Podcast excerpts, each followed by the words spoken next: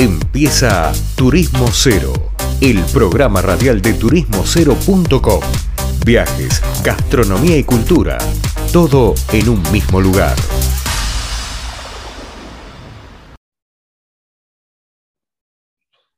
Bueno, eh, estamos acá nuevamente en otro bloque de Turismo Cero. Y nada, vamos a ir a una nota que la verdad que me tiene intrigado. Vamos a hablar con Pedro Alperovich, él es especialista en té. O, bueno, sí, vamos a ver qué nos dice. Hola Pedro, ¿cómo te va? Hola, ¿qué tal Leandro? ¿Cómo estás? Muy bien, ¿y vos? Muy bien, muy bien. Acá. Disfrutando de un buen té, ¿no? Claro. Eh, Pedro, ¿qué es un especialista en té, para el que no entiende? Eh, bueno, mira, hace, hace unos cuantos años los, eh, los productos gourmet se sumaron al, tren del vino.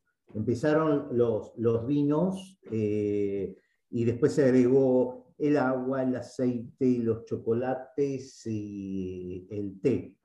Digamos que a partir de la globalización, de, los años de la globalización, Oriente, que fue el, que originó eh, el té, eh, se fue acoplando a Occidente y ahí fuimos conociendo tés nuevos.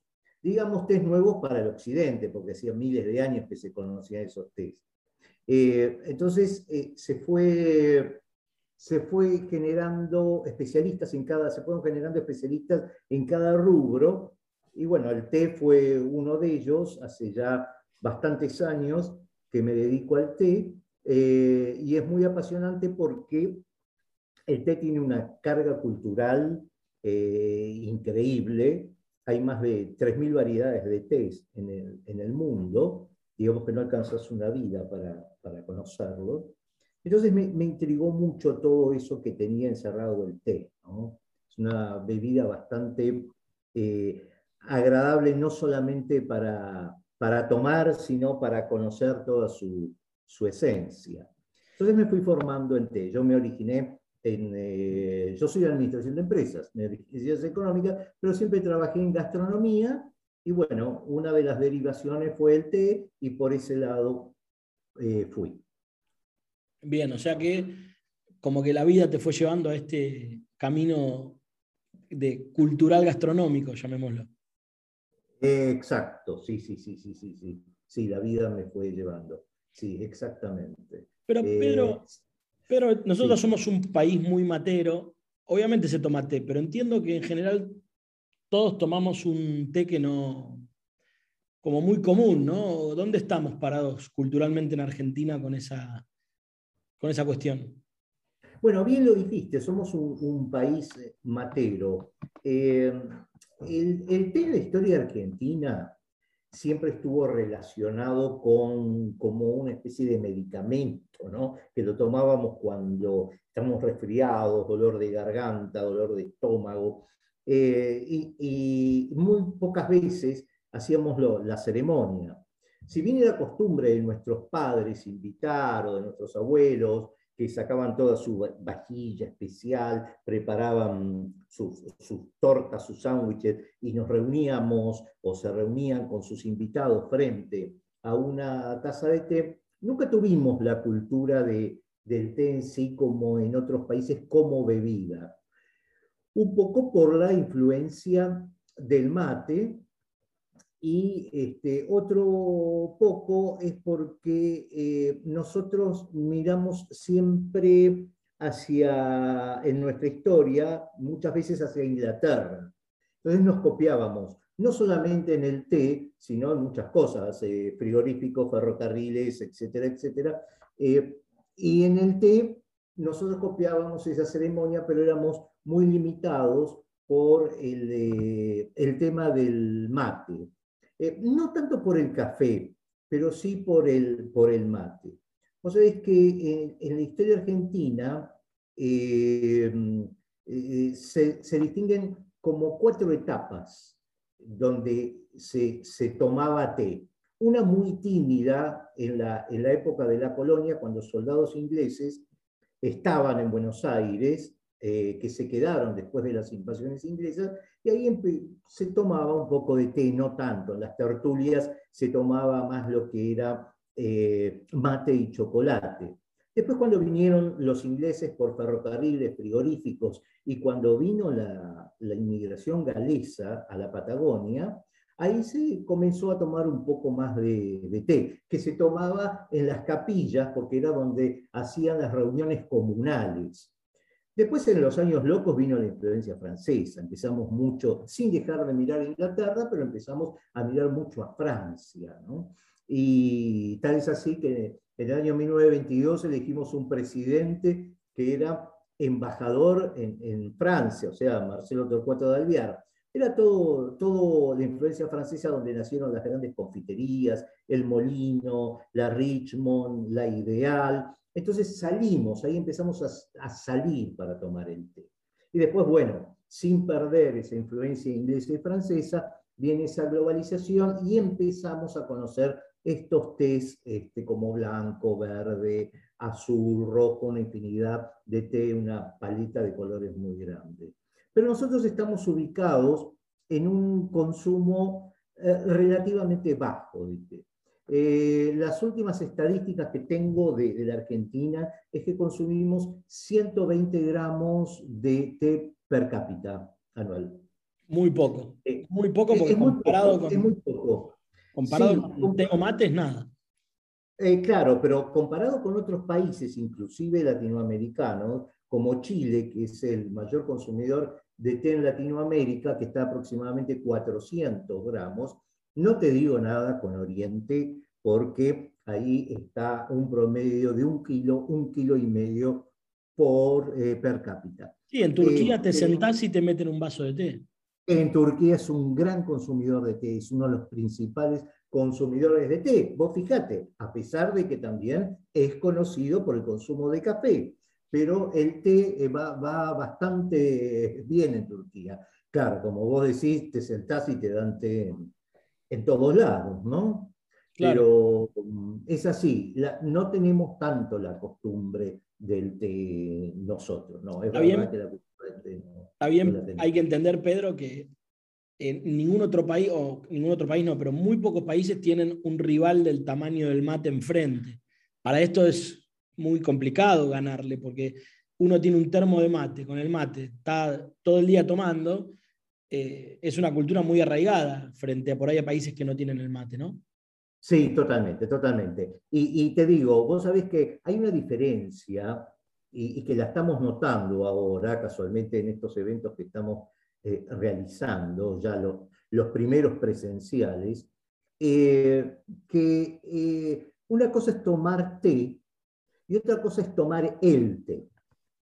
Digamos, tomar té es tomarlo como una bebida, como reemplazando café, mate o alguna bebida sin alcohol o vino o lo que sea.